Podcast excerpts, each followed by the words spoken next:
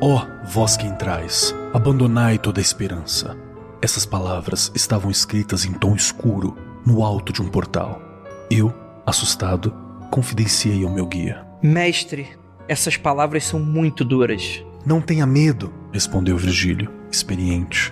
Mas não seja fraco. Aqui chegamos ao lugar do qual antes te falei, onde encontraríamos as almas sofredoras que já perderam seu livre poder de arbítrio. Não temas, pois tu não és uma delas. Tu ainda vives. Canto 3 Inferno.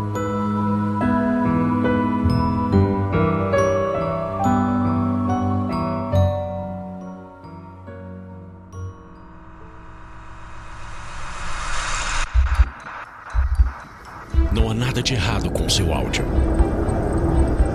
Adentramos agora através dos seus sentidos. Estamos preparando você para o que vai acontecer nos próximos minutos. Além do que conhece por tempo e espaço, o contato com algo além. Não conte para ninguém e nunca olhe para trás, pois este é Mundo Freak Confidencial.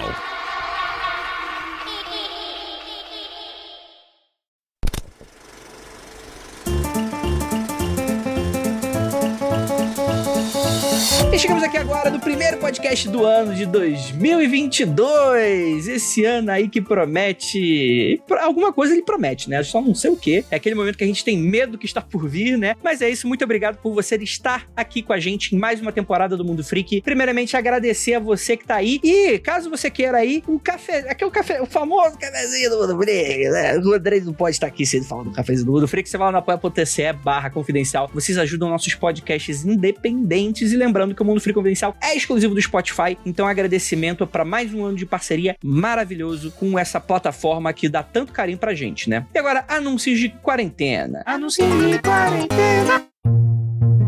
Elis Nunes, né? Ela fala que ela é produtora, editorial, diagramadora, designer, designer, especializada em livros literários, didáticos, paradidáticos, universitários, HQs, livros infantis, infantos juvenis, livros digitais e vários formatos. É formada em produção editorial desde 2012. Então, assim, a Elis é uma freelancer que, enfim, já trabalhou com diversas áreas, já trabalhou com empresas, editoras, autores independentes e tem experiência em toda a parte da produção do livro, desde a revisão até a diagramação, passando por capa, projeto gráfico e por aí, até o fechamento na gráfica distribuição e evento de lançamento, ela saca um pouquinho. Então, assim, você que tem aí um projetão, você que tem uma editora, você que tá interessado em dar esse up, ela fala o seguinte: com a pandemia, todo mundo isolado com medo e triste, precisamos de entretenimento para manter a cabeça sã, ligada literalmente ao corpo. Sem contar que muitas pessoas descobriram ser artistas e escritores para auxiliar quem escreve, quem ilustra e fotografa, bem como leitores que buscavam por novas aventuras. A queridíssima Elis criou uma empresa na qual tenta construir uma comunidade de pessoas que apreciam e querem participar deste mundo. Uma coisa pequena pequena, que só tem ela e o marido dela, mas que eles têm muito amor pelos livros e que querem conectar leitores com novos talentos. O nome é Círculo das Artes. O site é recente, precisa passar por várias modificações e tem pessoas muito queridas ajudando a melhorar e crescer. Então, a ideia dessa empresa é buscar pessoas que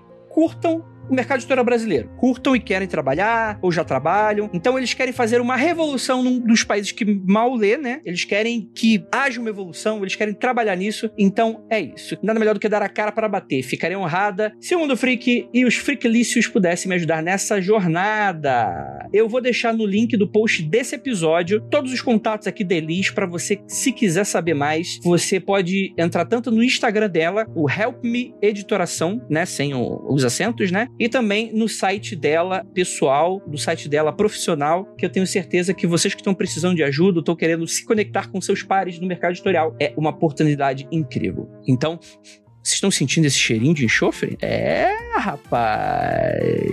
Vocês estão a ponto agora de adentrar os portões. Então, bora pro episódio. Música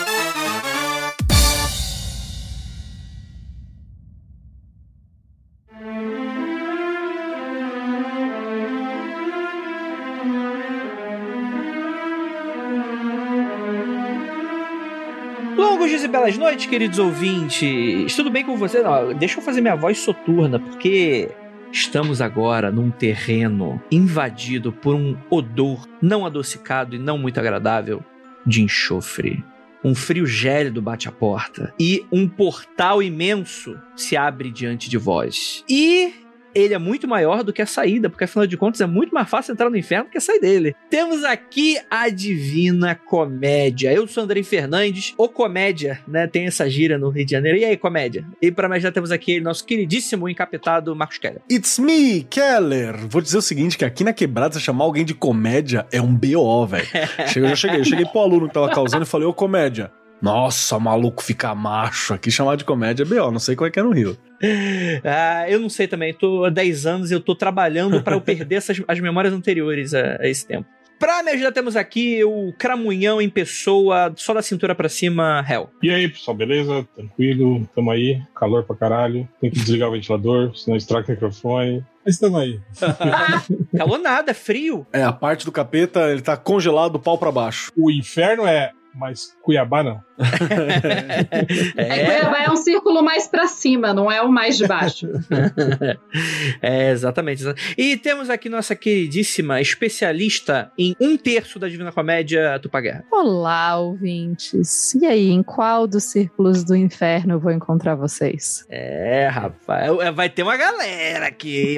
eu não sou batizado na igreja católica, então eu vou estar ali junto com os filósofos, os poetas, a galera na portinha, na portinha. Você tá fora de jurisdição, é isso que você tá dizendo. Fora da jurisdição, exatamente. Aí é muito fácil. Para garantir que seu filho não vá pro inferno, não batize ele. Ele não vai pro inferno. Mas assim, tem um problema, porque o Papa, o último Papa, sem ser o Papa de agora, ele acabou com o purgatório. É, o Ratzinger matou o purgatório. E agora? O que aconteceu? E daí agora eu não sei o que aconteceu com os filósofos gregos e os bebês. Para onde eles foram, não faço ideia. Mas, cara, você pensa o poder que o ser, o ser tinha de acabar com um plano de existência inteiro, assim, ó. Tipo, vou acabar com um plano de existência. O foda é que o purgatório era meio que, tipo assim, um lugar de purificação, né? Tipo assim, quem caía lá ainda, ainda tinha chance de ir pro paraíso uma hora ou outra, né? Agora não, né? Agora só temos duas opções, né? Não, mas pera lá. Mas eu acho que tá rolando uma confusão aqui. A gente tá falando do purgatório ou do limbo? Pelo que eu lembro, os filósofos e os bebês ficavam no limbo. É, verdade. Eles estão na antessala, é. Verdade, desculpa. É, na antessala. Antessala, exatamente. Exato. Tem uma pequena. É, o Ratzinger acabou com o purgatório e não com o limbo. Foi mal. Os filósofos gregos estão de sussa. A minha única. Eu tô lá com os filósofos. A minha única dúvida quanto a esse sumiço do purgatório é que é o seguinte: aqui nós estamos entre três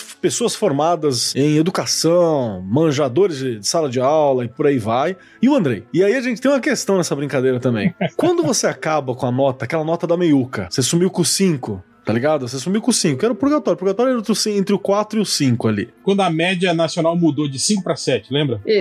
Exatamente agora. O que aconteceu? Mas você subiu a galera ou você baixou a galera? Essa é a minha dúvida. Tá de recuperação, né? Aonde que essa galera tá? Você, salvou eles, você jogou pra 7, porque virou a média, ou você deixou lá embaixo, na média baixa? Tipo, quem tirava 5 subiu pra 7 ou cai pro inferno, né? O, o... Exatamente. Ah, a galera de cima não deixa. Você que tá ouvindo a gente do outro lado, fala pra gente aí como é que tá. Manda mensagem. Eu acho que assim, né? Teoricamente, o Ratzinger falou que nunca existiu. Então, na real, não tinha ninguém lá porque não existia. Então. Era uma repartição fechada, assim. Era aqueles, aqueles tipo, como que chama isso? Do, do serviço público, aquelas repartições que já não tem função nenhuma. Aí tem um monte de funcionário lá que não faz nada o dia inteiro. É os Aspone. É o pessoal que não pode fazer greve se não descobrem que eles não servem para nada. Eu tinha um amigo que trabalhava numa, numa nessas empresas que fazem consultoria para rede pública. Então, assim, vai lá e aí avalia como tá o funcionamento, como tá o organograma, como tá funcionando e aí eles, a partir daí, eles traçam uma, um novo método de funcionamento. Ele falou, cara, isso ele, acho que foi por volta de 2009, 2010, ele me falou que ainda tinha, tipo, em, em prefeitura do interior, tipo, departamentos inteiros, assim, específicos de, de manutenção de máquinas de escrever. Tipo, ainda se fazia concurso para isso. Ele falou, cara, ninguém mais usa máquina de escrever, mas contrata-se um cara para consertar a porra da máquina de escrever, entende? Tipo, uns absurdos, assim, ele falou. Fantástico. Um negócio que, que não servia mais para nada, mas tava lá ainda. Vamos voltar, vamos voltar pra falar do, do, do inferno do stand aqui? Vamos, vamos, vamos voltar. Então, mas não deixa de ser inferno, vamos lembrar isso. Não é o do Dante.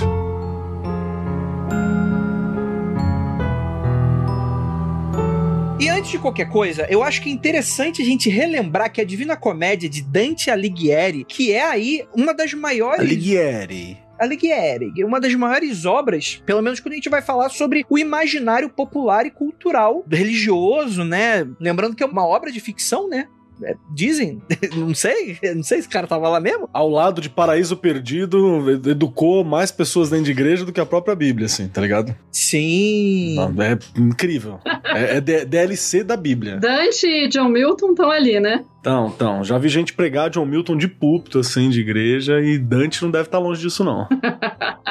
Mas é bom lembrar também que a Divina Comédia não fala apenas da ida de Dante ao inferno, né? É também a ida dele ao purgatório, é também a ida dele ao paraíso, né? É que eu acho que é muito mais interessante o inferno, porque existe esse quesito meio mórbido e um pouco talvez aí de culpa cristã no sentido de deixa eu dar uma olhada aqui que tem aqui, porque provavelmente eu vou pra lá, né? Então, mas é bom relembrar aí que não é apenas o inferno que a gente vai falar aqui hoje, mas com toda certeza vai ser a grande parte desse podcast que é o mais interessante também. Eu ia só trazer o termo acadêmico para o que, que a gente usa para descrever esse tipo de texto, né? Porque quando a gente está estudando esse tipo de texto, a gente divide eles em formatos literários. Então, o que o Dante escreve seria ao mesmo tempo tanto um texto de catábase quanto um texto de anábase. Catábase é o de ir para baixo, anábase é o de ir para cima. Então, o texto dele traz essas duas perspectivas. Na antiguidade, a gente tem bastante te tem muitos textos nesse, nessa mesma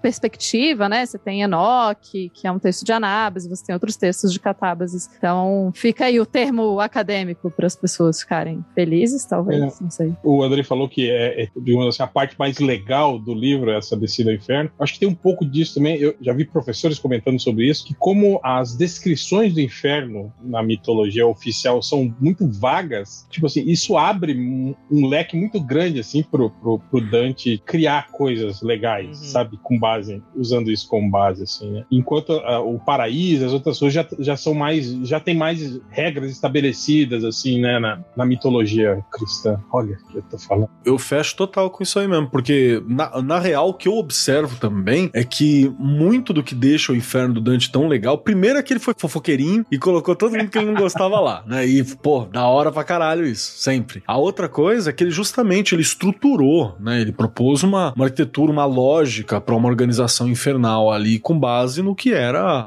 a visão. Ele ainda tava dentro da Idade Média, né? Que a gente chama de Idade Média, assim, mas você já começa a puxar um pouco algumas características do que vai ser o Renascimento logo depois, assim. Você pega nele algumas propostas, o resgate da cultura greco-romana, né? Você já tem uma, uma coisa meio precoce nele ali. Mas é justamente isso, porque o inferno nunca foi descrito, né? Num, num- dessa forma, nunca teve um trabalho tão grande. Se teve, foi pequenos momentos. Mas não, ele faz o inferno inteiro, né? O cara vai do lado de cima pra baixo, tem um porquê de ser X círculos, quem tá em cada local, né? Isso é muito bacana. É um mapa de RPG total. Se bem que tem umas inspirações aqui de mitologia grega, né? De descida ao Hades, talvez, né? Muitas. Tem, tem o rio Estige, né? O próprio Virgílio, né, que é o, que é o guia dele, já, já tinha descrito, né, uma, uma descida ao, ao inferno. É interessante pensar que quando Dante escreve, não tirando, claro, a genialidade dele e tudo mais, mas essas coisas não vieram do nada, né? Então, muito do que ele descreve do inferno era provavelmente histórias e tradições que ele ouviu Oral, já né? durante a vida dele. E ele foi costurando tudo isso junto. Então, não é como se ele fosse também as pessoas, tipo, ah, tirei isso absolutamente. Ninguém tira as coisas absolutamente do nada quando se escreve, né? A gente tá ignorando uma outra parada que eu acho que é uma- um dos porquês de ser tão famoso também. Porque ele escreveu numa língua que pessoas comuns conseguiriam ler, né? Isso é outro detalhe que a gente esquece. Ah, eu achei que você ia falar que era porque ele era rico. Também. Lá, Isso aí ajuda muito você a fazer qualquer coisa que você queira na sua vida, né? Inclusive. Principalmente saber escrever, né? É, mas é que ele escreve em, em- italiano, né? No italiano vulgar, assim. Ele não fez uma obra, tipo, em alto latim. Não,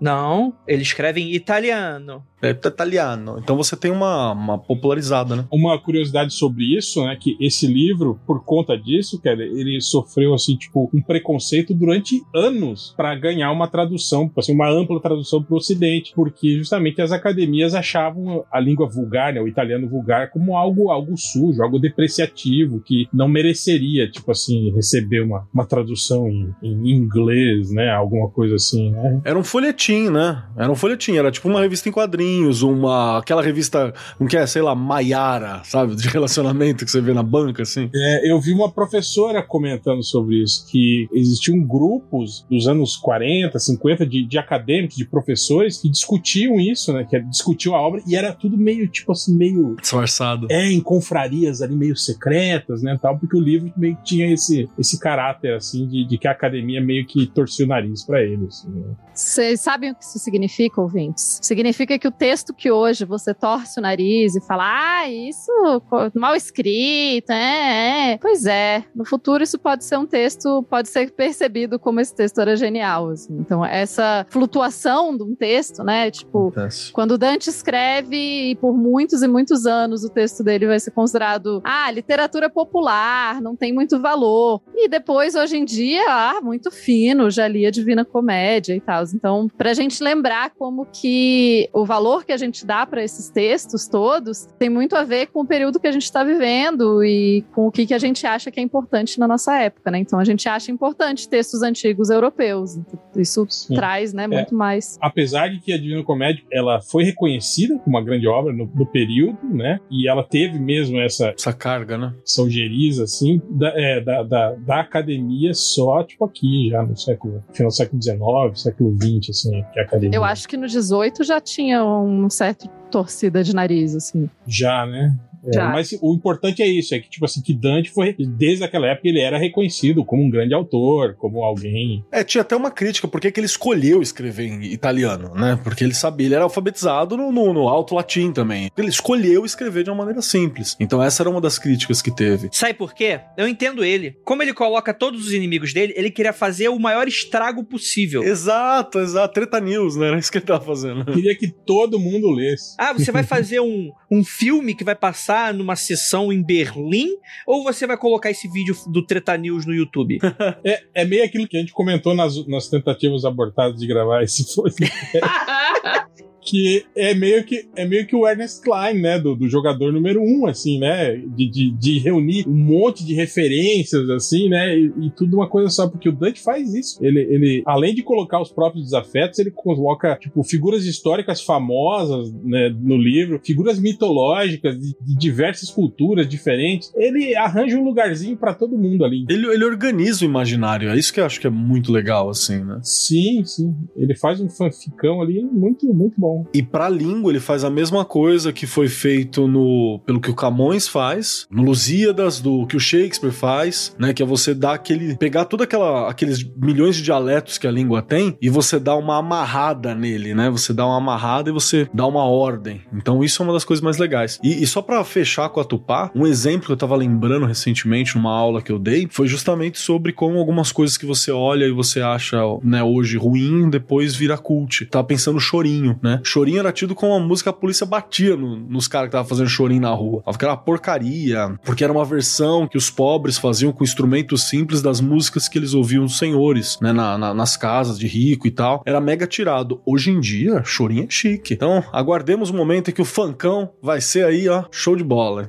Exato. Vai ser clássico, classic. Mas, gente, pra você que não pegou, é impossível, cara. Você conhece Divina Comédia, pelo amor de Deus. Pelo menos já ouviu falar, né? A Divina Comédia, aí, eh, acho que quando a gente fala romance, acho que não é suficiente, né? Porque é um- é um termo moderno, né? É uma série de poemas que são juntados em uma obra em que você tem é, uma, uma obra de ficção, né? No qual você tem o, o Dante meio que se colocando aí como um protagonista e descendo ao inferno e fazendo toda uma jornada em que ele vai conhecer toda essa área metafísica do universo e tal. E naturalmente, isso moldou muito da tradição cristã mais pra frente, isso moldou muito o que a gente conhece hoje como cultura pop, né? O inferno na cultura pop. Então, por exemplo, aquela questão dos nove círculos do inferno. Se você já escutou isso, mano, isso é Dante Alighieri. E principalmente você faz essas divisões dos sete pecados, por exemplo. Aí você pode argumentar, não, André, mas talvez esses termos, essa configuração talvez já existia um pouco antes e tal, mas é ele que dá um pouco desse, desse ajuntamento de todas essas tradições, às vezes até orais, né, que, que não estão na Bíblia, né? Não tem nada, né? Então você vê, por exemplo, onde que tá o capeta, como é que funciona essa coisa de você vai descendo, né? E os pecados vão sendo cada vez mais graves que você vai cometendo, né? Essa ideia da tua relação com o pecado e uma discussão ética e moral com relação a isso, que naturalmente não é o Dante que inventa isso, mas ele vai ilustrar muito e, e vai ser o cara que vai dar essa face toda para essa questão toda. E afinal de contas, quem foi Dante Alighieri? Ele foi um cara, né? Foi um dos caras que já existiu. E é isso. né? Com um belo nariz. É verdade. Ah, isso é interessante, né? A gente sabe como que ele. A gente tem mais ou menos como que ele parecia, né? Tem, tem uma. Ele tava em moeda, né? Depois, ele teve várias medalhas, né? Então a gente sabe que ele tinha um belo do nariz. Já que a gente vai, né? Quem foi? O ouvinte deve imaginar que se é uma pessoa que aparecia em moedas tal, não foi só porque ele foi um, escreveu coisas, né? Ele era conhecido como o máximo poeta. Ele nasceu em Florença em 1265 e morreu em Ravenna, que é outra cidade, em 1321. Ele morreu em Ravenna porque ele foi exilado, porque, né, tretas, por tretas na vida dele. Isso foi até uma discussão que a gente teve num podcast que nunca vai ser publicado. no Proibidão do Inferno. No Proibidão do Inferno que a gente gravou, que é a questão do. Quando a gente pensa em Itália, a gente não tá pensando num país contemporâneo, né? Nessa ideia moderna de país unificado, etc, né? Ah, verdade. Eu até usei aquele termo que é errôneo, mas que serve para ilustrar, que é, tinham cidades-estados muito grudadas que entravam em guerra e, e você tinham políticas e dominações, etc e tal. Então você ter, por exemplo, Roma era uma coisa, Siena era outra coisa, você ter Florença era outra coisa, Ravenna era outra coisa, e você tinha diversos, vamos colocar assim, clãs, né? Talvez exista um termo melhor, historiadores, por favor, me corrijam. Mano, as famílias nobres mesmo, os patrícios, né? Os principais ali cuidavam daquilo. Isso, isso. Que estavam sempre ali disputando nesse terreno político, né? E o Dante se ferrou numa dessas, né? Em que a família dele se ferra e ele acaba sendo isolado. E é nessa, nesse exílio que ele escreve a Divina Comédia, né? Ele tem bastante tempo pra escrever, aliás. e não só ele tem bastante tempo, como ele tem bastante raiva também, né?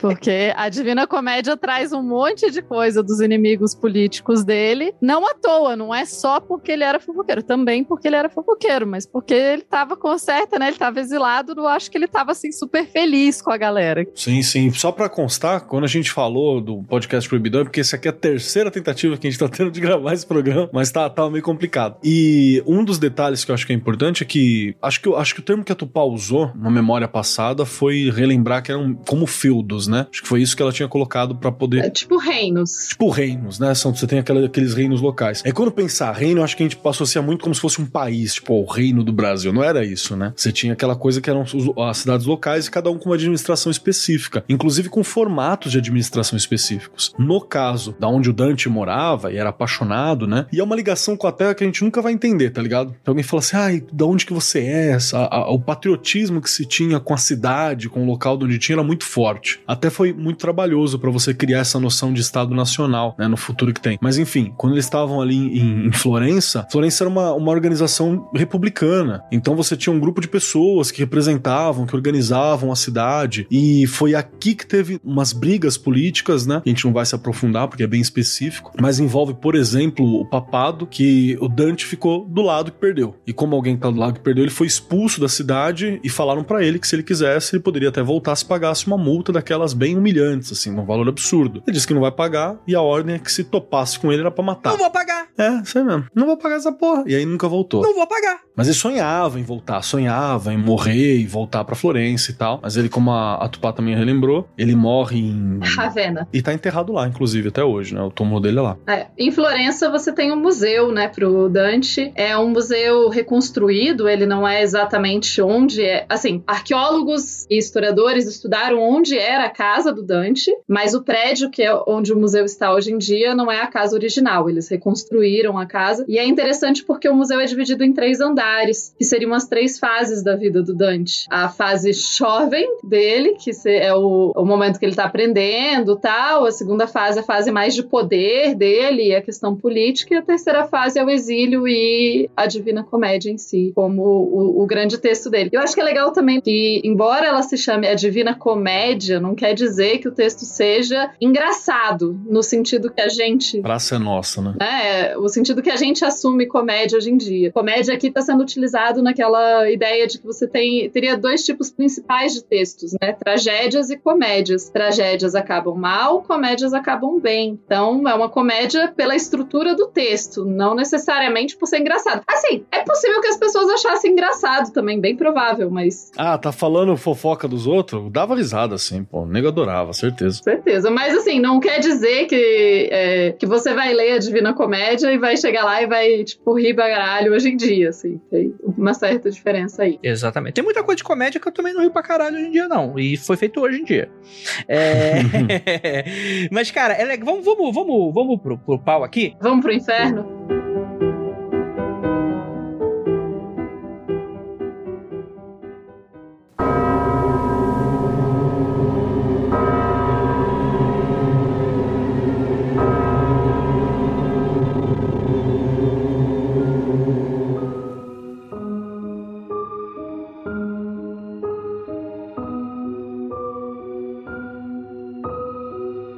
Antes de qualquer coisa, eu acho muito legal se o ouvinte, ele, enquanto a gente estiver falando, ele for dando uma olhada no Google Imagens sobre as ilustrações, né? A gente tem diversos autores, né? Como o Doré, o Botticelli, né? Que deram vida a essa obra. Lembrando que não tinham filmes, né? Quadrinhos nessa época, né? Então você tem aí é, quadros e pinturas e diversos artistas meio que criando a, o visual desse, desse imaginário também, né? Que é muito interessante. Mostrando o quanto influenciou a imagem mesmo, né? A imaginação da galera do período, né? Totalmente. Bem, começa com o Dante, né? Ele tava dando um rolê no mato, que ele curtia, né? Ele curtia. Como, né? Como você faz? Por que não, né? Provavelmente foi dar uma cagada, né? E aí. Mas quem nunca, né? Foi cagar e caiu no inferno, né? é, o, é o clássico rolê do Kleber, né? Mas... Com certeza. E lá ele, ele meio que é atacado por três animais distintos, né? Um leão, um lobo e uma pantera, fazendo com que ele não conseguisse avançar nem recuar. Esse fudeu, né? Você vai pro rolê e ser atacado por um leão, uma pantera e um lobo, você. Puta.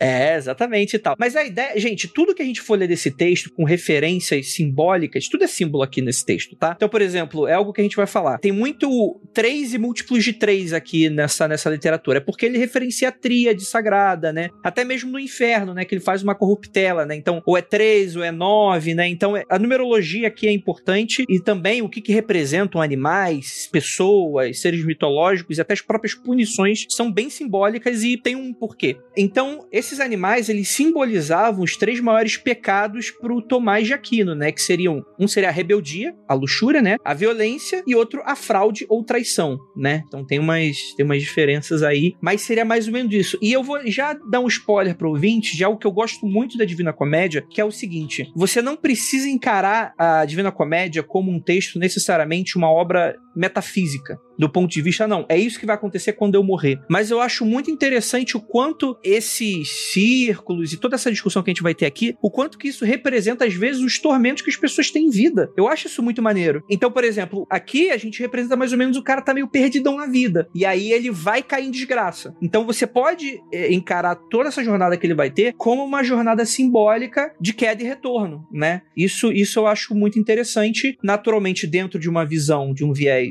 católico, né, cristão da época, né, mitológico da coisa toda. E aí o que, que acontece? É nesse momento que ele se depara com Virgílio, um grande filósofo romano, né, o qual o Dante considerava como meio que um guia espiritual, um mentor, né, e que vai guiar ele a partir daqui, né? E sem poder sair, avançar ou recuar, ele acaba indo para um lado que ele não queria, mas é que ele vai ter que passar para voltar para o lugar de onde veio, né? É, e uma, umas curiosidades sobre o, o lance, o rolê do inferno, é que, segundo ele, ficava abaixo de Jerusalém, né? A entrada do, do inferno, né? Quer dizer, então, teoricamente, o, o Dante, durante essa, essa, essa saída dele aí para cagar no mato de noite, ele, ele acabou indo até Jerusalém.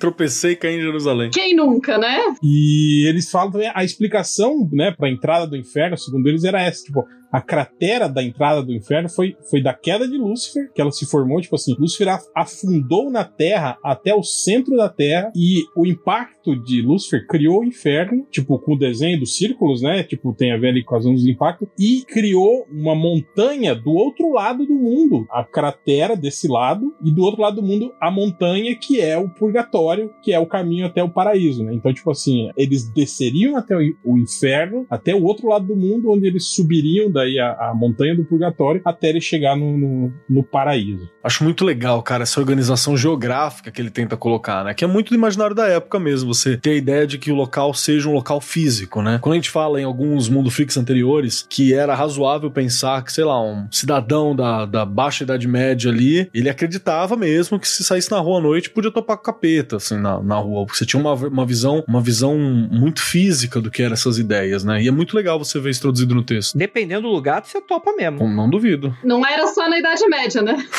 é, hoje em dia tem muita gente que acredita nisso, né? Eu acho interessante isso, essa fisicalidade, né, do, do inferno e dessas, de todas essas coisas, porque é muito fácil também da gente pensar, ah, que bestas, como que alguém acreditava nisso e tal. A gente não tinha satélite, existiam mapas, existia cartografia, existia sim todo esse conhecimento, mas ao mesmo tempo existia todo o mistério de o que, que tem, onde que é, como que funciona. Você tinha, claro, textos e pessoas desde a antiguidade falando sobre que seria o Sheol ou o que viria depois que você morre, enfim, todas essas coisas. Então, pensar essas, esses locais como locais físicos demonstra muito essa visão de realidade mesmo, de estar uhum. tá aí. Você viajar, você vai encontrar. E a ideia é exatamente isso, né? Ele encontra os portões do inferno sem cadeado, sem tranca, tá aberto. É um portão gigante justamente para um pouco dessa ideia, tipo assim, entrar no inferno é muito fácil. O difícil é sair, meu filho, né? Então ninguém vai te impedir, não vai ter um segurança falando que você não pode entrar, não. É muito fácil, você tropeça lá e cai, né? Eles acabam chegando. Só que passando pela entrada, eles chegam na primeira parte do inferno, que seria uma antessala, na verdade. Não seria exatamente o inferno, né? Seria uma, um rolê ali que, que você não entrou ainda, você tá num entre, né? Num limbo, que é o lugar onde ficam os indecisos, aqueles que não fizeram nenhuma diferença em vida, né? Que segundo o poeta, neste lugar vivem aqueles que não viveram com honra, mas também não foram infames. É os mornos, né? Os isentões. É, fica aí em cima do muro pra você ver. Eu me senti atacado, hein?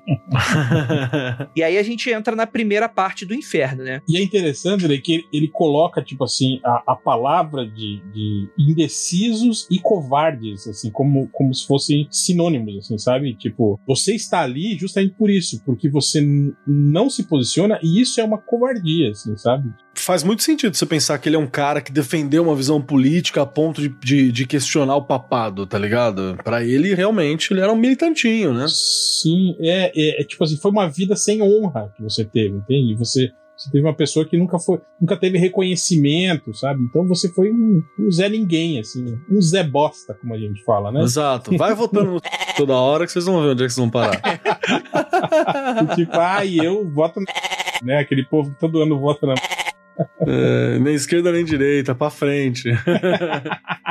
enfim, enfim. Mas é interessante que ele adentrando o inferno, a gente tem os cinco primeiros círculos, né? Que eles são os círculos que Dante, não apenas ele, provavelmente, considerava ser os mais tranquilos, né? Só mais uma curiosidade sobre isso, sobre o lance de que a antessala era um lugar onde as pessoas ficavam, eram pessoas que não se posicionavam durante a vida, eram pessoas, digamos assim, acomodadas, elas ficavam lá sendo picadas por moscas e vespas, então elas tinham que, por obrigação, se mexer o tempo todo. Olha que, que... legal, né? Você não se movimentar você se acomodou durante sua vida e você vai ter que ficar eternamente se movimentando agora, né? Ai, cara, que horrível, mano. Quem já teve uma mosca no quarto à noite, você querendo dormir, você sabe exatamente o sofrimento que essa galera enfrentava. Aquele do ouvido, aquele do ouvido é tenso. É. Sinal, eu sempre me pergunto por que, que o pernilongo tem que fazer barulho, né? Não dá só pra, tipo, sei lá, só tira meu sangue aí sem me incomodar, me deixa dormir.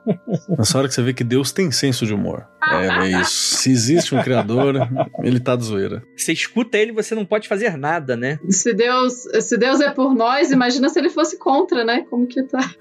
é, nós estava lascado. Quero só puxar pra galera aqui, nos cinco primeiros círculos, eu tô aqui com a minha versão do Divina Comédia da Editora 34. Editora 4 paga nós, tá aqui na minha mão. Que, e, e, aí eu relembro também que um dos motivos da gente falar tanto sobre o, o inferno é porque, sei lá, 40% não, acho que até mais, uns 60% da obra é inferno mesmo, né? Então é, é, muita coisa, é a maioria, foi onde ele mais se detalhou, né? Uma curiosidade aqui, ó, eu lembro que a, o meu primeiro contato com, com o Inferno de Dante foi em 1985, lendo uma revista da editora Abril chamada Super Aventuras Marvel, uma história dos X-Men, escrita pelo Chris Claremont, e desenhado pelo John Romita Jr., que mostrava no aniversário do Noturno, ele, ele sofreu um atentado, ele ganhava uma estátua de presente que explodia na cara dele, e ele, tipo assim, era dado como morto. E aí ele chamava o Doutor Estranho pra o que tinha acontecido. E o Doutor Estranho falou, ó, ele não está exatamente morto, mas a alma dele foi levada ao inferno. E aí os X-Men vão até o inferno resgatar a alma do, do, do, Noturno, e é o inferno de Dante. Eles falam sobre os círculos, é, mostram todos os, sabe?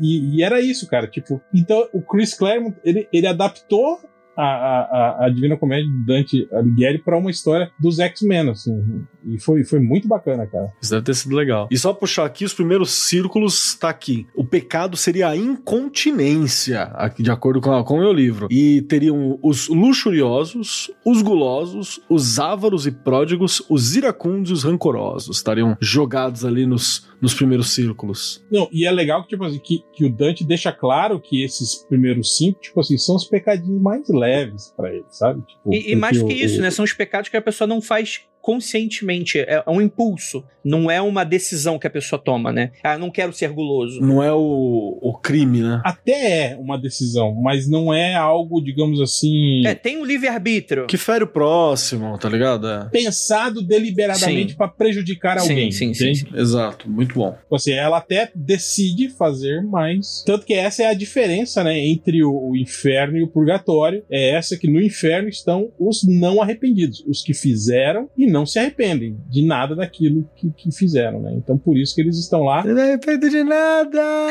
não arrependo de nada! E detalhe, tá? Quem está no inferno nunca sairá do inferno. Quem está no inferno não sai. Só quem estava no purgatório poderia um dia chegar no, no paraíso. Por isso que a entrada é fácil, né? Isso. Exatamente. Acho interessante. A gente falou, né? Ah, cinco círculos e tal, mas eu fico fascinada com o que acontece especificamente em cada círculo, né? Assim, como que. Porque não é tipo, ah, os cinco círculos, todo mundo junto aí rolando. Não, não cada pecado específico tem um rolê específico. Uma tortura calculada, né? Isso, não é bagunça. O inferno não é bagunça. Jamais. Bom, primeiro você tem o limbo, né? Que é o lugar dos pagãos virtuosos e aquelas pessoas que não deram azar e não conheceram Deus em vida, né? Então, por mais que tenham sido virtuosos, não conheceram Deus. Eu acho muito, muito sacana, porque aqui também tem uma galera que, tipo, antes do cristianismo, saca? Sim. Azar, azar o teu, tá ligado? Que você nasceu antes de Cristo. Não, teoricamente, toda a humanidade antes de Cristo está aí nesse limbo, né? É muito sacana, né? Tem que considerar que aqui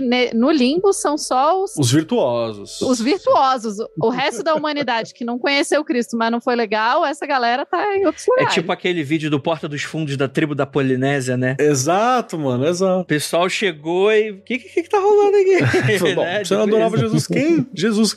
Esse nome é... É grego esse nome? Não, não é não.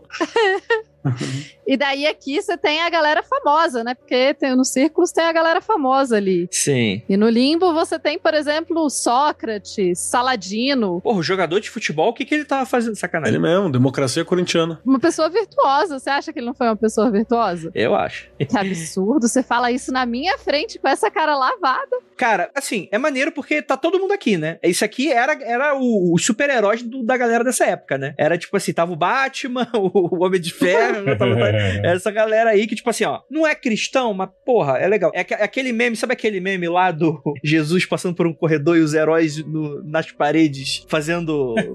batendo continência? Tipo, é. você é o verdadeiro herói Jesus, né? Tipo isso aí. Que tal? Fica o Homem de Ferro, o Hulk fazendo movimentos com a mão, o Shrek do lado também, né? Tá toda essa galera. Assim. É. aquele pack de herói do camelô, né? Que vem o. Ele mesmo. É, ele deixa claro também que muçulmanos que foram virtuosos também estão aí no limbo. Muito sacana, né? Colocou o Saladino aqui, né? E o legal é isso, que, tipo assim, ele deixa claro que essas pessoas não, não vivem em sofrimento, né? Eles estão tecnicamente de boa lá. Só que o, o grande, digamos, castigo deles é passar a eternidade sem ver Deus. Tipo, Deus nunca vai dar um rolê ali e fala, e aí, galera, beleza? Nada. Ou simplesmente o grande castigo deles é isso: é, viver a eternidade ali entre eles, conversando, papeando. Imagina a eternidade só cercado de filósofo. Nossa, imagina que chato. não, e pior, imagina eles discutindo se Deus existe ou não. Tipo, não, é lógico que não, ele nunca apareceu aqui e tal. E daí você continua e você chega. Eu fico imaginando se era o que ele considerava, né, de gravidade dos pecados, porque o segundo círculo ali já é o círculo da luxúria, né? Tipo, você já é o segundo rolê aqui. E tem a galera que ele considerava que deveria estar no lugar da luxúria, como Cleópatra, Aquiles, Tristão, Paris, Helena, enfim. Todo mundo que estava envolvido com, com, com adultério, com essas histórias de, de, de, amores trocados aí nas histórias de mitologia, tá, tá aí nesse, nesse círculo aí. Se você fez alguma coisa, você fez alguma coisa atrás, atrás do, do, do sexo oposto, ou mesmo, sei lá, se você foi interessante se você deixou de ir na missa pra ir dar um, um peguinho em alguém, é aqui que você vai estar, tá, cara. Essa é a ideia. E ó, quando você tá nesse lugar aí, o, o, seu castigo é que lá o vento é muito forte e eles ficam carregando as almas, golpeando as almas, até a beira de um precipício, assim.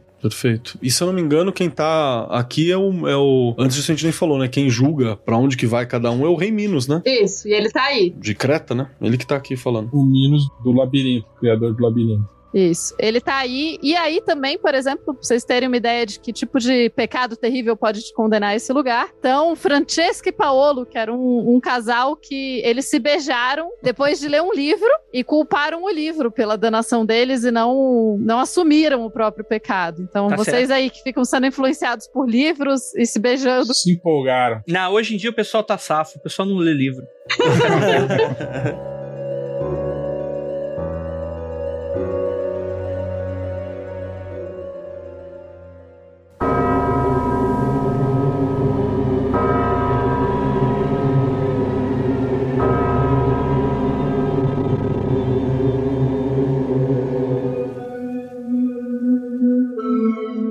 E aí a gente vai pro terceiro círculo, né? Que é a gula, né? Mas fica, fica, fica a minha dúvida aqui. E se a pessoa tiver mais de um pecado, qual é o. Qual, como é que você faz? É tipo astrologia aqui? Você passa um tempinho em cada um, talvez. Já pensou? Hum. Você fica, tipo, trocando, sendo realocado. É tipo aquela eterna busca pro apartamento em São Paulo, que você fica trocando de um canto pro outro, tá sempre no mesmo inferno. É isso. Entendi. Ou então você vai pro que é mais grave. Qual que você fez mais? Será que tem um ranking, assim, tipo, eles vão pensando qual que foi o você atuou mais e daí é o que você ganha. Porra, mas aí é foda, né? Deve ficar os anjos, porque deve ser anjo que faz essa merda, porque tem cara de anjo essa porra. Não, é o Mino. Deve ficar, tipo, fazendo aposta, tipo assim, ó, eu tenho certeza que o Andrei vai, vai tipo, fazendo competição, tipo, postando dinheiro. que é os juízes, é a galera que governa o inferno que faz isso, não é nem anjo, na história dele, pelo menos. É o Rei Minos, né, que decide pra onde cada um vai. Tipo, tem um bet sports lá, assim, entre eles, que eles ficam apostando em coisas. Com toda certeza. A gente tem aquele humor, aquele... primeiro que o Dante devia ser um cara bem chato, né, porque se você lê o livro e dê um beijo você vai pro inferno. Mas você tem aquele humor desgraçado, né? Que nesse terceiro círculo, onde o culpado a gula, tem o cérebro que mastiga a galera, tá ligado? O, o cérebro tá comendo os caras, dilacerando e os malucos estão atolados no barro, assim. Essa é a ideia. Você vai passar por isso, né? Nesse círculo fica é, chuva eterna, fica chovendo o tempo todo, né? Chuva de, de granizo, inclusive. Então no lamaçal as pessoas, você fica preso na lama e o cérebro, o cérebro dá uma passadinha ali e dá uma mastigadinha em você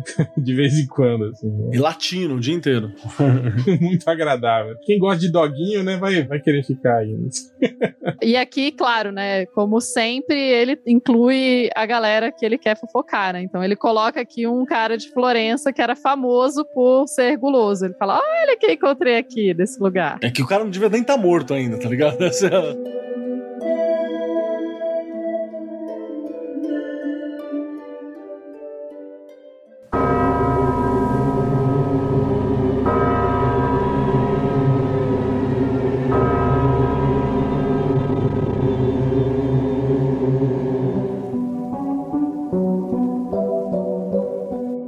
é... quarto círculo, que é o círculo da fortuna, e que aqui o Dante ele encontra Plutão, o deus dos mortos, que tá representando fortuna, né? No sentido de tanto de, de riqueza quanto tem um toquinho de sorte também. Aqui tá os ávaros, a galera que, que esbanjou riqueza em vida, que não souberam gerir a fortuna, ou que eram só fechavam para eles mesmos. Você não tem um equilíbrio, né? Aqui você tem muito, você tá fudido, você tem pouco. Se você tem muito e gasta, você também tá fudido. Essa é a ideia. Cara, é, é doido essa ideia, né? O legal é que a distribuição desse circo fica assim, fica. É tipo briga de galera em, em baile funk, tá ligado? Que fica a galera dos dois lados da pista assim, se porrando. Era mais ou menos isso. Lado A, lado B ficava de um lado os esbanjadores e outro lado os acumuladores.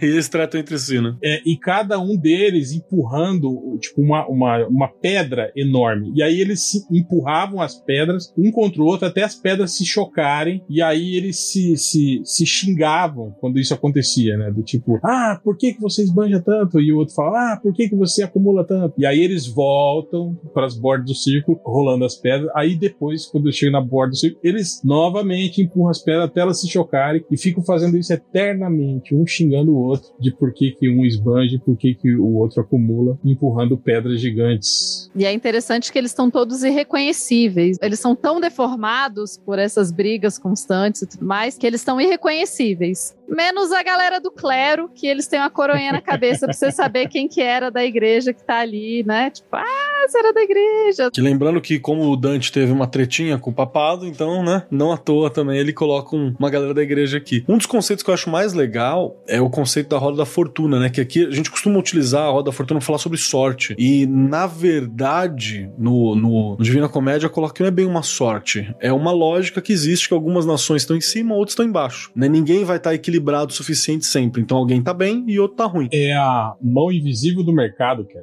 É, tipo isso. É uma proto-mão invisível do mercado aqui. Que de acordo com o Dante, né? E o, na verdade, de acordo com o Virgílio, que fala isso. Que Deus criou essa luz para todos desfrutar e viver assim, mesmo com a riqueza, mas o ser humano não consegue. Então a roda tá lá, né? Uma, uma se, se fortalece, a outra se enfraquece, sempre girando, sempre girando. Ó a fortuna. Por sinal, muito bonito, né? A música Ó a Fortuna. Ó a Fortuna, Velat Luna, sempre mutabilis. Aliás, eu não sei se você chegou a explicar o Virgílio. É... O Virgílio, pô, não conhece Virgílio? Porra, brotherzão, tá aqui toda terça. Parça, come, come espetinho aqui do lado. E ele também era um autor também, né? Famoso, ele era uma figura real, né? Um autor, e ele tinha, ele tinha escrito o Eneida, né? Lá no século I, que era uma obra que, que definiu praticamente a, a origem mitológica de, de Roma, né? Do, do, dos romanos, inclusive do, dos italianos. Dizem até que essa obra foi feita por encomenda, né? Que tinha todo aquele passado glorioso grego, né? E aí agora os romanos precisavam, né? De uma história gloriosa também que justificasse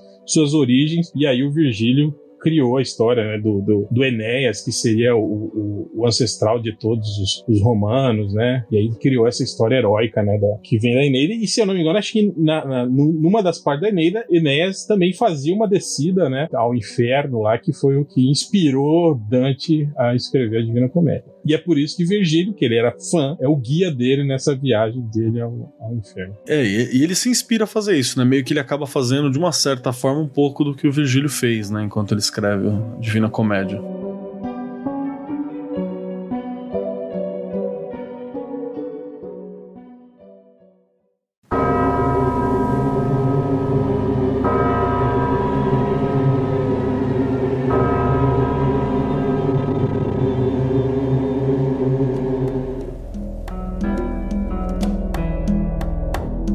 gente chega agora no quinto círculo, né? Que é o, é o círculo da ira da ira aqui do mundo freak. Ciclo da ira, Murata. É, que aqui tem o rio Estige, né, também, onde as almas se aglomeram na água e fica aquela briga toda embaixo d'água, né? E aí você tem o, o, a travessia que você precisa fazer, que você precisa navegar, né? E é interessante que Dante te, te tira um sarrinho aqui da, da galera, né? Dá, uma, dá um pescotapa aqui enquanto tá, né? É, é, é aquele Estige clássico do, do filme do Hércules, né? Com a, com a galerinha d'água. As almas debaixo d'água, tudo, tudo, tudo sofrendo. E o, o inimigo dele também aparece aqui, o Filipe Argente. Sabe o que deve ser muito triste? Você foi um cara que viveu e tal, e ninguém nunca vai lembrar quem foi você no teu período, exceto pela fofoca que o Dante fala, ressaltando uma, uma, uma desgraça que você teve, né? Dizendo o que, que você fazia de ruim, né? Assim. Exato. Que devia ser alguém que tava sempre acusando o Dante de alguma coisa, né? Por isso que tava aqui. Cara, o engraçado é que, olha só a alusão, tipo assim, os arrogantes estão no Rio Stygia. E o fato de você estar sempre com a cabeça levantada, tecnicamente, é o que te mantém, não, não te faz se afogar no Rio Stygia. Só que daí, como tem muita gente lá, vocês ficam, eles ficam se agredindo, se batendo, né? E sobre o Filippo Argente, ele era um rival político, né, do, do Dante Alighieri, né? Inclusive diz a lenda que ele e o Dante já tinham inclusive saído na agressão física, né, nos, nos debates políticos. E além disso, o irmão do Felipe foi quem tomou posse dos bens de Dante Alighieri quando ele foi exilado. É, da família dele. Então ficou com a família do, do Argente. E, se eu não me engano, a família Argente, quando fizeram a votação para que, que Dante retornasse para Florença, foi o lobby da família Argente que não permitiu que ele votasse. Quer dizer, que votaram a contra o retorno dele e ele teve que viver até o fim da vida dele exilado em Ravenna, sem poder voltar para a cidade dele mesmo, né? Nem na, na, nas portas da morte, assim, né? No, no, fim das contas, acho que o Dante colocou foi pouco, né? Apesar de que se pá, deve aparecer mais uns argentes daí pra frente. Tem uma passagenzinha, né, que ele, o Dante tá contando, o pessoal ter uma ideia, que ele fala assim, pouco depois, ouvi seus companheiros o massacrarem. Eles gritavam, vamos pegar o Filipe Argente! Deleitei-me ao ver aquele florentino arrogante morder a si mesmo com os dentes de raiva. Deleitei-me. O Dante é o cara que tá do lado da, da galera gritando: porrada! É. pega! Xingou a mãe, xingou a mãe. Tem um lance interessante também, quando o lance, a expressão quinto dos infernos vem daí, né? Quando você tá bravo com alguém, manda, ah, vai pro quinto dos infernos, é, vem daí, da, da ira, justamente por isso você manda as pessoas ao quinto dos infernos, você tá mandando ela Olha aí. ao quinto círculo do inferno. Vai visitar o Felipe lá embaixo.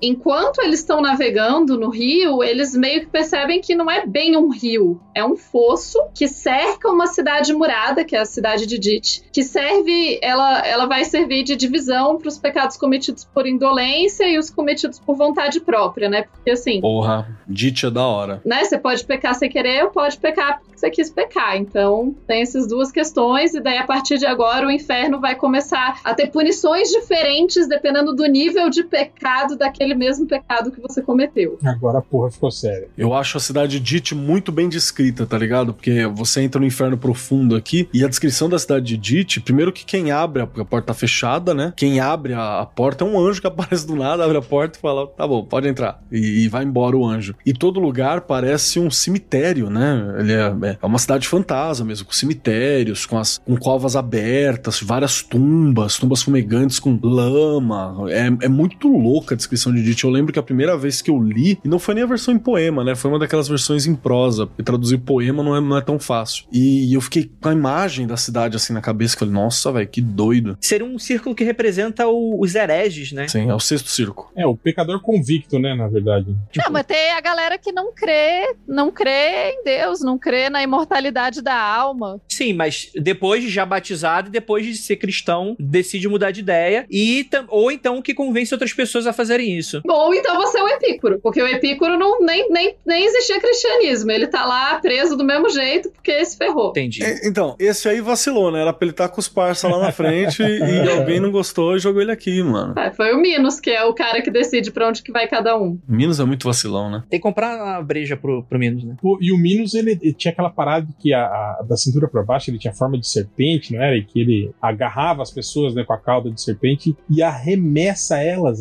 Até o círculo em que ela deve ficar, cara. Tipo, é isso. Tipo, uhul, né? Você não é conduzido de elevador, você é arremessado pela cauda do Minos, né? É, não morre mais mesmo, né? É alma. É. Manda embora. Nesse lugar onde está essa a galera que não acredita na imortalidade da alma e os hereges, enfim, eles estão todos nesse cemitério, essas tumbas abertas e elas são fumegantes essas tumbas. Então as pessoas estão presas dentro de uma tumba aberta que é quente. E ela é mais quente de acordo com o seu pecado, como que a gente falou, né? Aqui nesse momento já começa a ter uma gradação maior, assim. Então, você foi muito herege, aí sua tumba é muito quente. Você vai ficar lá pela eternidade, lembrando que a alma existe pela eternidade no calor, inclusive.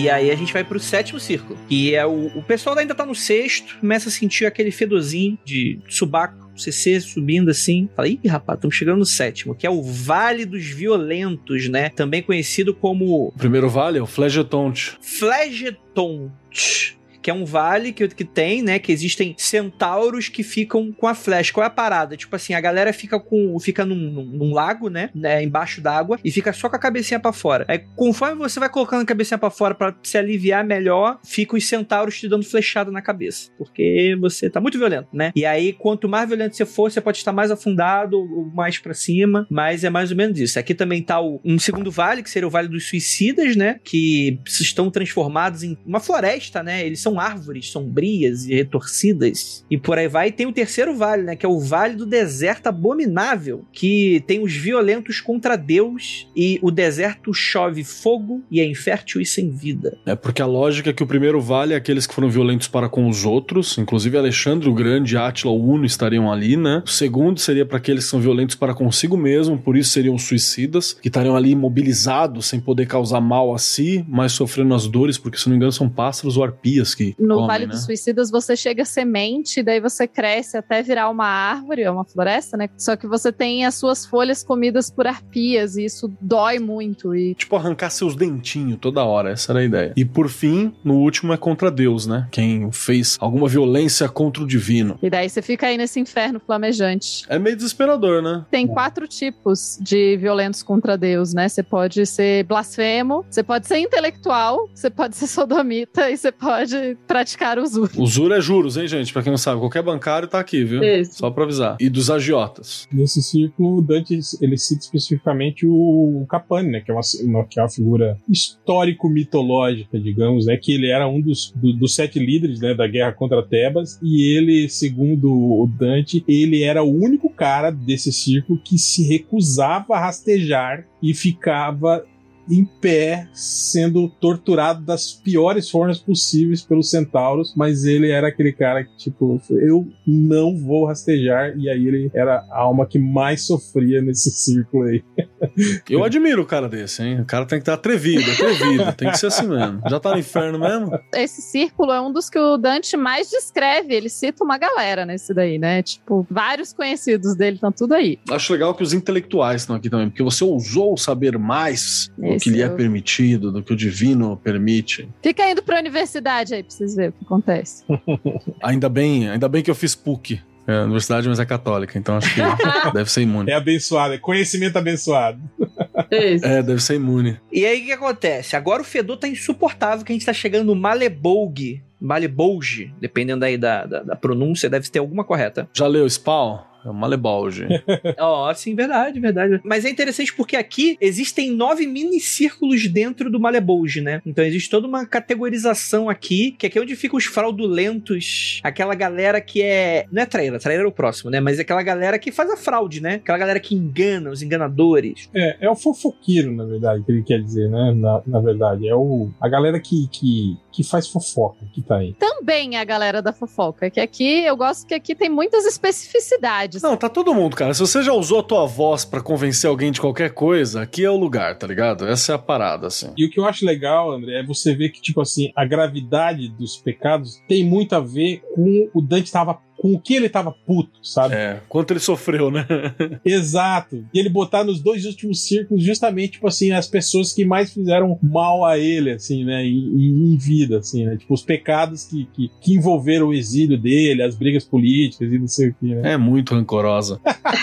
é um caderninho do rancor, né? Esse, esse... Nossa, demais, cara, demais. e o, o Malebold é. Existe uma, um guardião do Malebold, né? Que é o Gerion. E ele é um cara. Assim, você olha para ele, ele tem um rosto muito confiável, justo e tal. Mas da metade para baixo ele é uma serpente alada e ele vai fazer você ficar aí mesmo. Então. É simbólico, né? É isso. A pessoa que é a cobrinha. É simbólico. É o, é o Grima, né? Fica lá faz isso, faz isso. E daí no, na primeira parte, né, você ficam os rufiões e os sedutores. É, sou eu, né? Isso. Rufião sedutor, festeiro e, e sensual. No caso, rufião ou sedutor? Né? Aí o ouvinte decide. Coloca aí nos comentários o que, que vocês acham, gente. Cuidado com os sedutores da internet, gente. Fica o alerta. É, você vai passar a eternidade sendo açoitado por diabos. Justo. Dependendo da pessoa, pode até achar interessante, né? Não vou... É, tô, pra mim parece, parece ok. Aí, logo depois, você tem um, um embaixo tem uma ponte, né, que leva para o próximo lugar, que é, é guardada para os bajuladores e lisonjeiros. Aí você tem que estar tá lá mesmo. Esse aí é o lugar certo, cara. O famoso puxa-saco tem que estar tá aí mesmo. Essa galera aí vai ficar a eternidade num lago de fezes ácidas que emanam um vapor nojento, assim. Muito bom. É, ele tava com. Ele, ele tava com raiva dessa galera, né? Tava, uff. Aí logo depois você tem a galera, os simoníacos, que são os traficantes de artefatos sagrados, né? A galera que fica vendendo pedacinho da cruz. Os feiticeiros falsos, que profetas, curandeiros, tá tudo aqui. Então essa galera aí vai ficar sendo eternamente batizada em óleo fervente, com os pés para fora dos buracos, sofrendo eternamente com as suas cabeças submersas em chamas. Eu acho que ele não gostava muito dessa galera. Jovem místico, se prepara, hein? É pra esse lugar aqui, ó. Bom, mas se você for um jovem místico vidente, aí você vai pro próximo. Que é, você vai ter a sua cabeça distorcida e colocada nas suas costas, porque assim você vai sempre olhar para trás. Já que você passou a vida toda tentando olhar para o futuro, agora vai só poder olhar para trás, filho. É, rapaz. Tá vendo, rapaz? Cuidado, cuidado. Mude enquanto é tempo. O próximo, então, a gente tem o lugar dos corruptos. Eles são condenados a uma vala de piche fervendo, onde diabos negros os furam com centenas de garfos afiados. Esse daqui é o bem clássico, né? É. A imagem do inferno que tem os diabos furando a galera, assim. Sim. Pô, consigo imaginar um pessoal para colocar aí, hein? Te falar. Ó, e daí é nessa hora que o Dante e o Virgílio, eles recebem uma escolta com 10 diabos, conforme... Porque eles vão passando e as almas vão tentando sair, eles, esses diabos vão aí furando e, enfim, mandando a galera de volta pra vala do Piche. Eu acho que é aqui que aparece o diabo com o nome mais legal que eu, que eu me lembro, que era Rubicante. Olha que nome da hora, Rubicante. o problema aí desse rolê é que os diabos tentam enganar eles e fazer eles ficarem.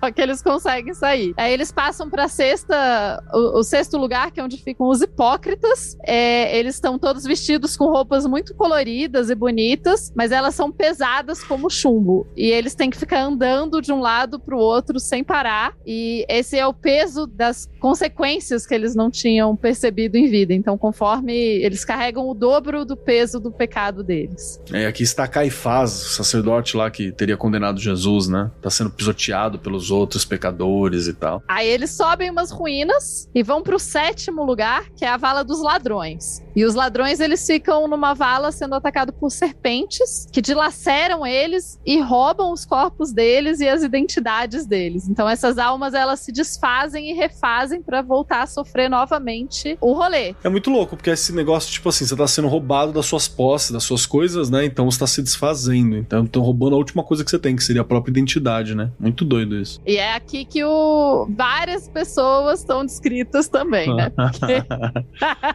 Aí você chega na oitava, que é o lugar dos maus conselheiros, é a galera da pilha ruim, né? é o Keller. O Keller vai estar tá aí.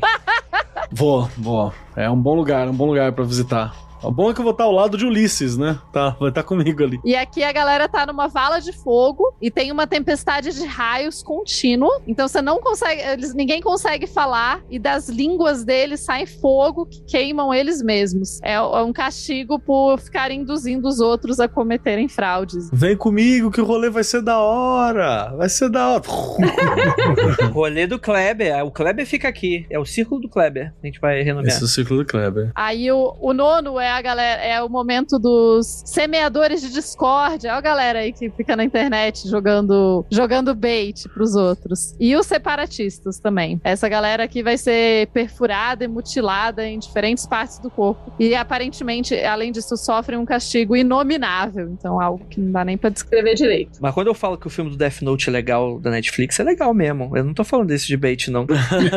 é maneiro mesmo. Assista, assista, assista. Vamos fazer um cine, cine movies. E tem a última. Aqui, a última é pra quem cometeu qualquer tipo de falsificação. Falsificou os rolês, você vai vir pra cá. Você passa a eternidade coberto por doenças e pragas. Então, seu corpo se- deixa de ser um corpo humano, de tão doente. Ele fica com um fedor horrível, assim. Você pegou meia no cinema e não, não era pra pegar meia, ouvinte? Você tá aqui, ó. É que. Mentiu sobre alguém? Mentiu sobre o Dante? Falou que ele era uma coisa que ele não era? Ele te botou aqui, ó. E é bom que nesse daqui ainda tem uma outra subdivisão. Eu gosto quando o Dante às vezes é muito específico dos rolês, né? Porque daqui essa galera é dividida em quatro ainda. Então os alquimistas, ó, você fica aí fazendo alquimia, essas pessoas são ficam inchadas e tem uma doença chamada hidropsia. A galera que fica que é dissimulada, elas são atacadas pela lepra e pela sarna. A galera falsa é transformada em louco e a galera que mente é atacada por uma febre e uma ardente e uma sede eterna. Que deve ser os específicos que ele mais gostava, certeza.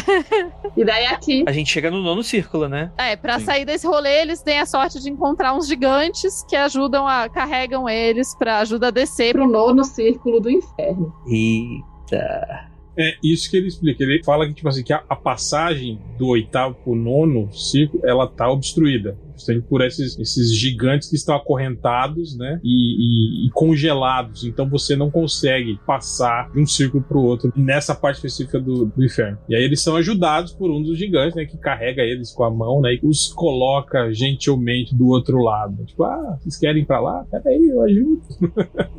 que aí, teoricamente, seria o nono círculo, que seria o pior de todos, né?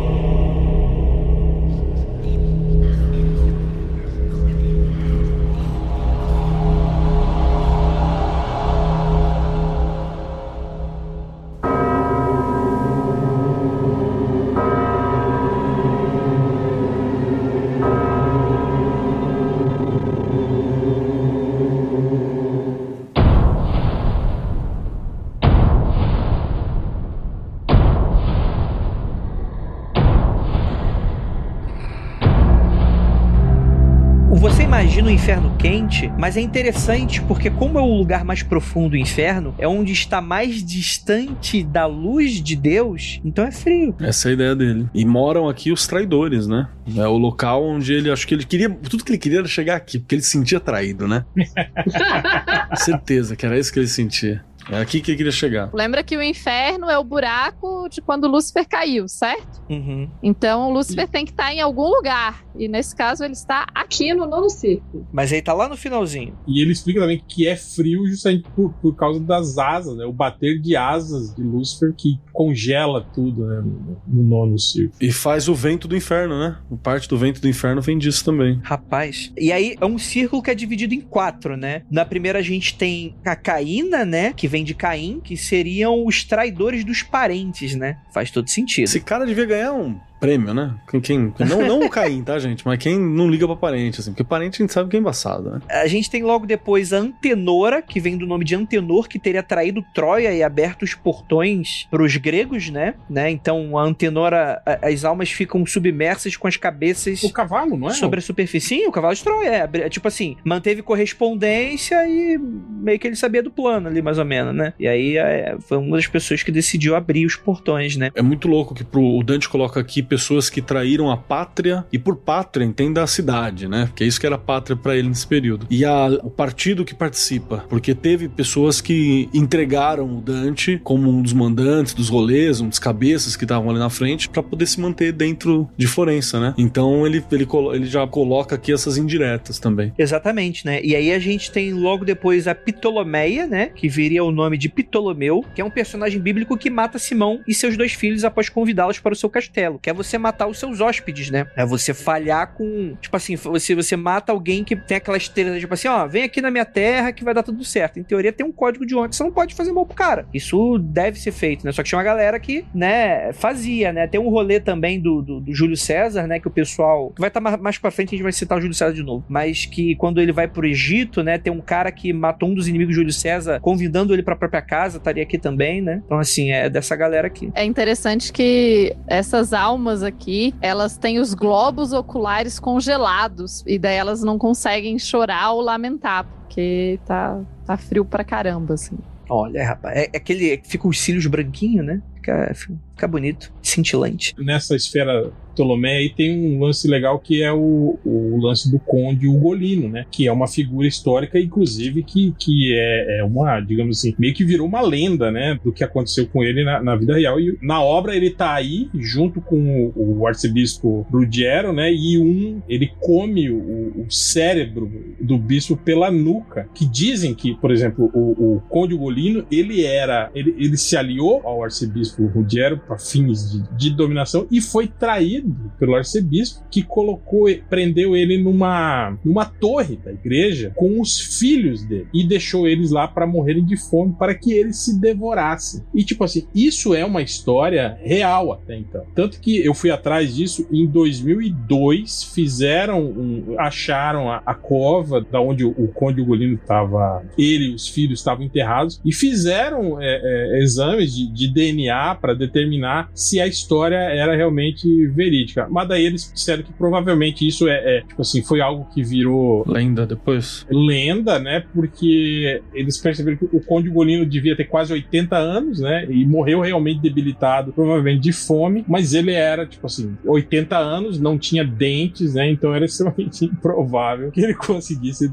devorar uma pessoa, entende? E eles confirmaram então que é, ele e os filhos provavelmente morreram sim isolados de fome, né? Presos, mas que o, a lenda do, de que ah, o Conde Golino comeu seus filhos e se manteve vivo até morrer definitivamente quando não tinha mais nada para comer. Não procede. É, é só uma, uma, uma lenda urbana mesmo, só para deixar a coisa mais dramática. É, e é uma das imagens mais horripilantes, né? Que é você ver a vingança, né? Do cara comendo o cérebro do arcebispo, não, qual, qual é o nome dele? O... É, arcebispo Ruggiero. Bem zumbizão mesmo. E aí a gente chega na Judeca, né? Que aí seriam aqueles que traem os seus benfeitores, que seria o nome de Judas, né? Então Judas está do ladinho do capeta, literalmente aqui nesse caso, né? Tá também Brutus e Cássios, né? Traidores do Júlio César. De Júlio César. E eles estão sendo comidos por um demônio de três cabeças, né, cara? que é para comer, para dar atenção para cada um, assim. Cada um numa boca.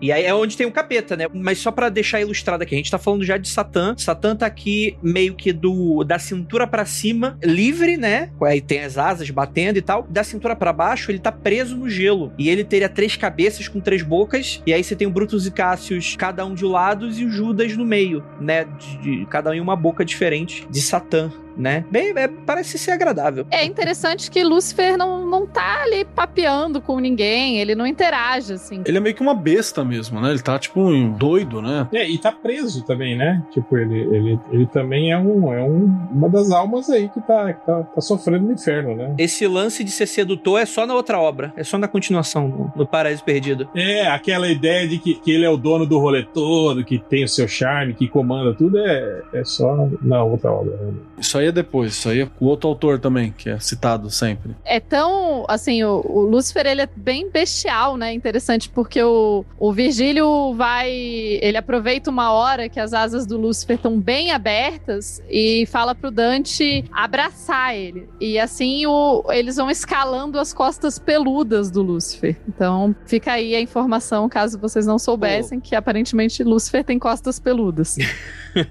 Eu pensei que ele fosse dar um abraço no cara e ele ia o, o amor do Dante ia derreter o gelo e Satã ia ficar do bem.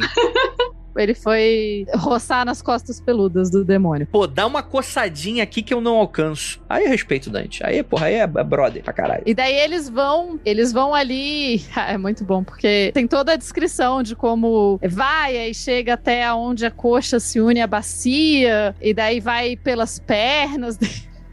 É. E eles vão escalando, né? Aí começou a subir nas pernas. Ih, rapaz, não é uma perna isso aqui não.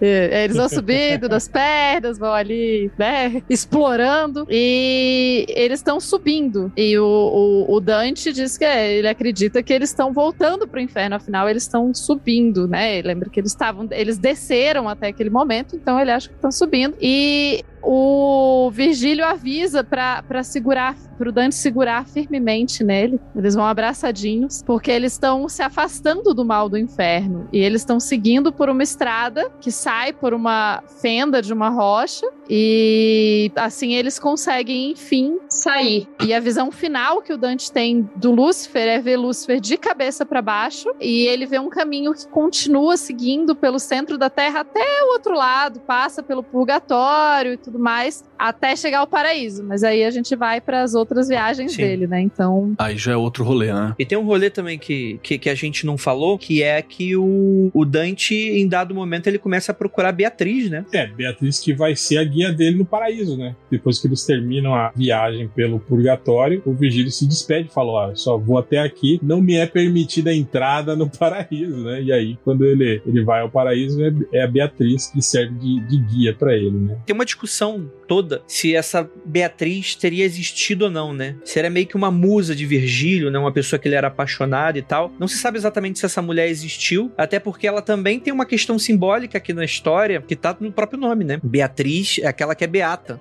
né? Aquela que cede Beatude, né? Então, ela pode ser ficção, né? Pode ser. Tem, tem uma galera que desconfia que ela teria sido Beatriz Portinari, né? Que é uma pessoa que teria existido e que teria inspirado Dante pra, pra Beatriz que ele coloca no texto, né? Porque seria uma, uma moça que teria vindo numa casa vizinha a, a, Dante. Então você tem essa, essa ideia, mas não tem como ter certeza. Não tem nenhum registro sobre esposa, nada do, do, do Dante Alighieri? Nunca vi nada a esse respeito, cara. Não sei se ele era um cara muito dado à política, ou se a família ficou para trás e por aí vai. É, eu lembro que essa, essa Beatriz, por exemplo, foi da juventude dele, quando ele era moleque, molecão, né? Provavelmente adolescente, alguma coisa nesse sentido. É, tem o lance do, do. que ele fala que a primeira vez que ele encontrou ela foi aos nove anos, que ele ficou perdidamente apaixonado pela visão dela, e depois ele a reencontrou com 18 anos, que daí teria sido quando eles provavelmente se casaram, ficaram juntos. E é aquele lance que a gente falou do, dos múltiplos de três, né? Tem umas paradas aí. Você tem uma história que eu acho que é o Boccaccio que fala, né? Que o Boccaccio é o cara que dá o nome divina pra comédia de Dante, né? Ele que dá o que fala que seria a divina comédia. Que ele diz que teria havido essa Beatriz Portinari, que teria morado próximo da, de uma das residências da família Alighieri, que o Dante teria tido contato ela teria morrido muito nova, por volta dos 25, 20 e poucos anos assim. Teve algum contato com o Dante. Eu acho que o Boccaccio ainda fala que não teria sido carnal, não nunca teria sido em seus braços, apesar de você ter outras, outras falas sobre isso. E isso teve. E a, a morte dela ter sido tão jovem também teve um impacto muito forte pro Dante, né? E eu acho que era meio que também alguém que meio que representava tudo que ele gostava em Florença, sabe? Então fica, ficou muito forte essa figura para ele. Eu só queria pontuar que, como a Pá falou, que ele, ele descreve que quando eles estão saindo do nono círculo, ele olha para trás e vê já o Lúcifer de cabeça para baixo. Gente, a gente tá falando de 1300 e eles já sabiam que a Terra era redonda, viu? Nessa é aí. verdade. Olha aí que doideira. É claramente. Que tipo, ele, ele passa do centro da Terra e, e tá, começa a sair do outro lado. Então, o que ficou para trás está de cabeça para baixo, porque está do outro lado da esfera. Que vergonha, hein, gente? Que vergonha. Ana, essa lenda de que o pessoal da Idade Média não sabia nada e achava que a Terra era plana e tal, isso, isso daí não, não procede, gente. Não procede. É, mas todo mundo sabe que a Terra é em formato de rosquinha. Verdade. Porque é onde fica o inferno.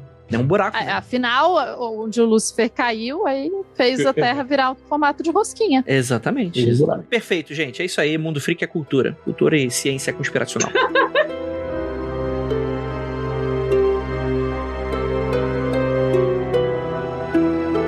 Gente, é isso. A gente fez um episódio todo dedicado ao inferno de Dante, né? Assim, se rolar, vocês curtirem aí, pedem aí que a gente faz aí o purgatório para isso. Bem que A gente pode fazer um sobre o purgatório do Dante, dá pra esticar pro paraíso e falar do purgatório em geral, que acho que a gente não tem um programa dedicado a pensar esse plano também, né? Olha aí. E nem o paraíso, né? E nem o paraíso. Pode fazer uma dobradinha com relação a isso, com certeza. Usa o Dante como referência e segue. Que nem existe mais, né? Purgatório é tipo Plutão, né? Que deixou de ser planeta. Né? A pergunta é, a pergunta é, mas o Hitler e o Gandhi ainda estão em Plutão depois de deixar de ser planeta? Talvez tenha deixado por causa disso, de ser planeta por causa disso. Fala, ih, rapaz, tô sentindo umas energias negativas lá. né? Essa é muito mal frequentado. Você sabe que eu cheguei a receber uma mensagem de alguém que falou assim: é, mas isso aconteceu porque o Gandhi mandou uma carta para o Hitler falando pra ele parar a Segunda Guerra e tal. Beleza. Falei, falei, ok, a gente sabe da carta, mas disso até as duas almas dele estarem em Plutão, tem um pulo conceitual aí que, Simples, né? que é pequeno, né? Mas bacana, obrigado. Sim, sim. Não, gente, por favor, acreditem no que vocês quiserem, com toda certeza e tal, né? Bem, então é isso. Gostaria muito de saber, ouvinte, você que tá aqui escutando agora, qual círculo você estaria? Comente nas nossas redes sociais, no Twitter, coloca lá. Eu A achei que você ia é que- perguntar qual círculo eles achavam que a gente estaria. Ah, então, é, a regra que eu quero propor é outra. É assim: qual círculo você estaria, qual círculo você acha que nós estaríamos e coloque desafeto seu em qualquer outro círculo pra gente ver. Por favor, ponha, ponha desafetos. Tipo, aí vai colocar o Marcelo, meu vizinho, a gente não faz a mínima ideia quem é, mas coloca, foda-se. Põe, põe, põe, põe desafetos da Podosfera também, se quiser. Pode botar lá e manda pra gente. A gente vai dar RT. Tá, Ô, ô Keller, você já sabe qual círculo você tá indo com essa criação de treta aí, né? Obviamente, né? Podcast que mente em, em, em Media Kit estaria em qual? Eita, rapaz. Ei. Coloca lá pra gente, pra gente ver lá. Tá no dos mentirosos, gente. Junto comigo, lá do lado. E que compra, e que compra seguidor no Twitter. Tá lá também, do lado. Ih, rapaz. Tem umas fofocas aí. Aí é o fra fraudulento aí, ó. É, rapaz. É, é diferente, não é bem do mentiroso, né? Cuidado, cuidado. O ouvinte não tá percebendo, mas eu tô sorrindo nesse momento que o objetivo foi atingido. Ah, é isso, gente. Espero que vocês tenham gostado. Obrigado por vocês terem ficado até aqui. E é aquilo. Não olhem para trás.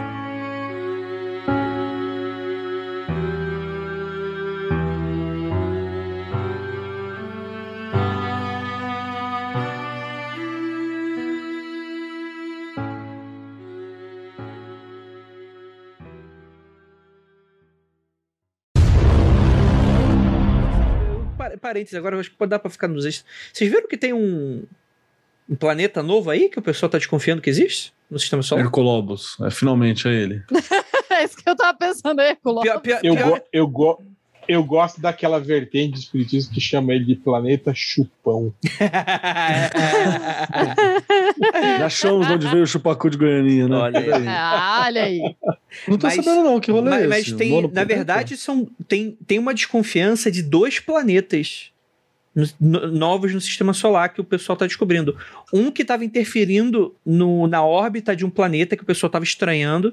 Então, teve uns matemáticos, uns, uns astrônomos que fizeram uns cálculos e falou: ó, pode ser que tenha um planeta aqui que tem uma órbita tão doida que de tempos em tempos está afetando a, a órbita desse outro planeta. Tipo, tem um buraco Não, mas, ali. Tipo, no- dentro do nosso sistema Dentro- ou em outros sistemas? Pelo que eu entendi, dentro do nosso sistema. mas Ah. que a gente não chegou a ver ainda. E aí Você tem aquela história de que tem um monte de parada. planetoide, né? Tem uma Sim. caraiada de planetoide em volta. É, por né? isso que o Então, Plutão É, saiu, mas né? tipo assim, pra, pra, pra. É, porque Plutão é tipo um. um- quase que um, Uma rocha grande. um asteroide. É um asteroide. Não, né? porque a lógica de tirar Plutão foi porque, tipo assim, tem esses planetoides que, se for contar Plutão como são, planeta, maiores, são, esses são precisam maiores ser... do que Plutão. É, Exato. esses precisam ser contados como planeta. E o pessoal fala, ah, mano, não é grande o suficiente pra isso, então. Mas isso É, que você tá falando aí, tipo assim, seria, seria um planeta além de Plutão, que, tipo assim, que Sim. tem um tamanho considerável. Seria um, nono, um novo na- nono planeta. Tem, do- e tem dois que o pessoal órbita tá desconfiando. tão gigantesca que ah, Sim. durante o, o período em que a humanidade observou os céus, ele não, não passou ainda. né? Não, não é que. Não sei se não passou, mas é que ele não, É, tá, não- não- ele não tá visível. Não esteve visível, exatamente. Tipo, seria uma. É. uma É, visível tão- mesmo tão são os errantes, né? É. Visível mesmo são os errantes, são sete planetas clássicos o- da astrologia por exemplo. O que, eu tô, o que eu adoro a treta, o que eu adoro a treta é o do Oumuamua. Não sei se vocês chegaram a ver essa porra. Não, sim, sim, o, o charuto lá, o... Cara, apareceu, tipo assim, na bordinha Ah, do tá. sistema solar, apareceu um charuto. Muito doido. Ah, eu conheço uma, essa. uma pedra em formato de charuto. então, uhum. ninguém sabe Que é exatamente o que que é. obviamente. Não, gente, é obviamente É, uma não- nave colônia, né? Não, É. que era, era rochoso. Eu acho que a. a, a- Ué, não pode parecer rochoso pra gente ser uma nave colônia? Não, não, sim, É sim. Eu tô, eu tô falando que eles. Eu acho que eles já identificaram que era rochoso. O problema era justamente o formato, né? Que era. que Era muito grande e não fazia sentido ele ser desse, desse Ele tem tamanho, várias com aquela coisas, tem várias densidade tipo assim, é, é, charuto. não, não podia ser cometa porque não tinha cauda, porque para ser cometa acho que tinha a ver com precisava ser de gelo. Tem É. ele, ele não ele não entra, ele não entra em nenhum em nenhuma categorização de corpo celeste. Eu vi um. Não Né, que é falar. falar que essa coisa chama, falar que é o formato de um charuto. Gente, é provavelmente é formato de piroca, né? Assim, o charuto eles estão usando. Pra é uma piroca é gigante verdade. voando, é isso. Abraço É, aí, eu- galera eu- que faz espaçonave eu- em formato de piroca. Eu vi, eu vi um, um, um, um astrônomo falando que sobre, sobre o, o, o tamanho, o estranho formato, ele falou que pode ser um fragmento recente, entende? Tipo assim, que ele não se desgastou até ficar é, Redondo. é, redondo, entende? Du- Durante o, o período que ele está viajando. Recente, que ele diz, sei lá, uns 70 mil anos, assim, né? Que ele deve ter, né?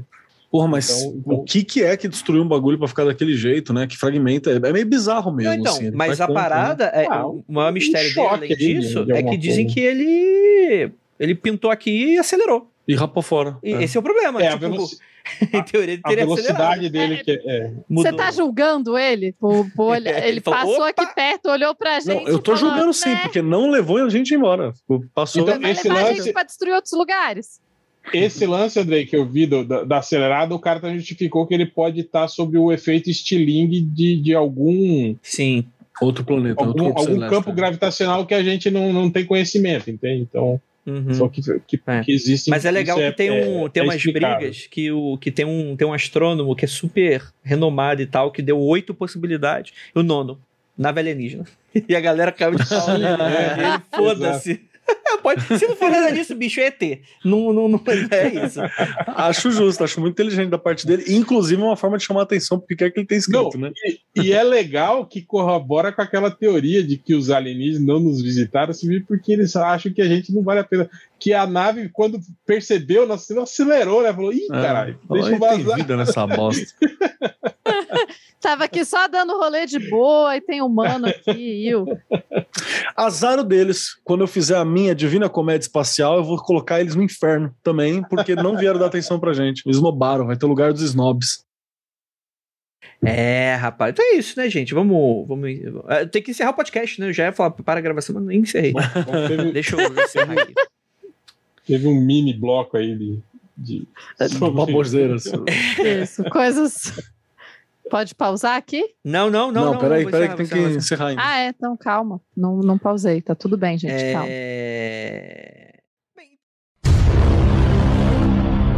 E é aquilo. Não olhem para trás, pois você está vendo a terceira perna de Lúcifer congelada à sua frente. Peluda. A perna cabeluda, né? A perna cabeluda, que todo mundo sabe que é uma entidade terrível. É, rapaz. Isso aí, isso aí, gente. Pode, agora pode encerrar gravação. Ah, E aí, nesse momento, que ele se depara com. E aí, Real. e, e- e aí, nesse momento, que ele se depara com. O que, que é isso aí que tá acontecendo, Hel? Bebendo água? Não, o que aconteceu? Nada, mexeu no, micro, no microfone. Micro-ondas. É, Pareceu, fez até barulho de abrir alguma coisa. Fez- Foi... Tipo e aí, assim, o que foi uma acontece? imitação. Virgílio, nesse momento, ele tá. Porra, o que, que eu faço agora? mundofreak.com.br